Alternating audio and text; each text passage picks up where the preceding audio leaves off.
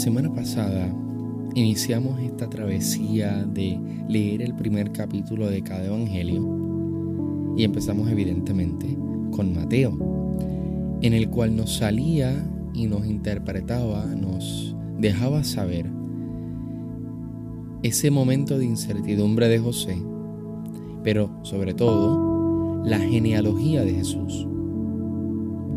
Y hoy vamos escuchar y vamos a orar con el primer capítulo del Evangelio según San Marcos, en el cual primero comienza San Juan Bautista y luego pues Jesús, que inicia su predicación.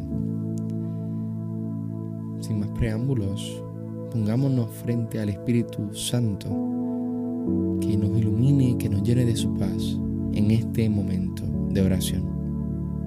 En nombre del Padre, del Hijo y del Espíritu Santo. Amén.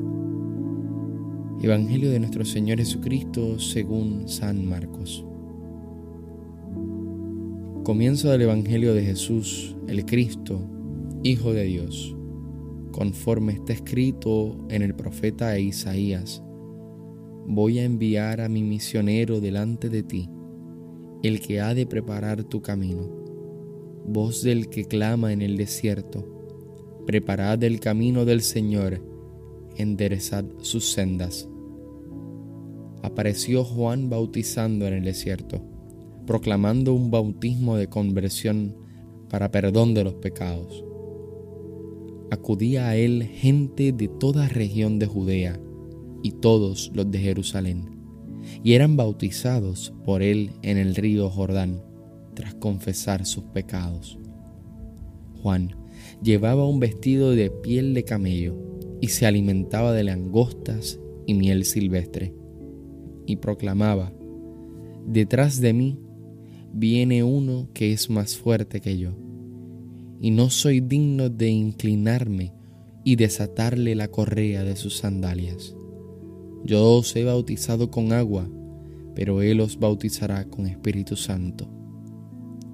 Por aquel entonces vino Jesús desde Nazaret de Galilea y fue bautizado por Juan en el Jordán. En cuanto salió del agua, vio que los cielos se rasgaban y que el Espíritu, en forma de paloma, bajaba sobre él.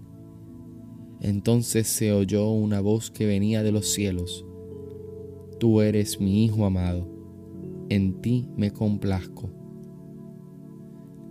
A continuación, el Espíritu lo empujó al desierto y permaneció allí cuarenta días, siendo tentado por Satanás. Estaba entre los animales del campo y los ángeles le servían. Después que Juan fuese entregado, marchó Jesús a Galilea y proclamaba la buena nueva de Dios. El tiempo se ha cumplido y el reino de Dios ha llegado. Convertíos y creed en la buena nueva. Iba Jesús bordeando el mar de Galilea cuando vio a Simón y a su hermano Andrés largando las redes en el mar, pues eran pescadores. Jesús les dijo, Venid conmigo y os haré llegar a ser pescadores de hombres. Ellos dejaron las redes al instante y le siguieron. Continuó caminando un poco y vio a Santiago el de Zebedeo y a su hermano Juan, que estaban también en la barca arreglando las redes.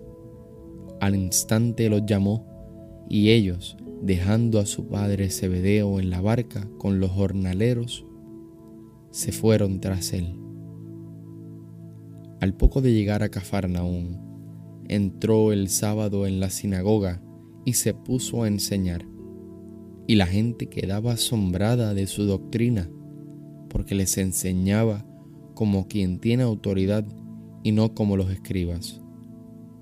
Había precisamente en la sinagoga un hombre poseído por un espíritu inmundo que se puso a gritar, ¿qué tenemos nosotros contigo? Jesús de Nazaret, has venido a destruirnos. Sé quién eres, el Santo de Dios.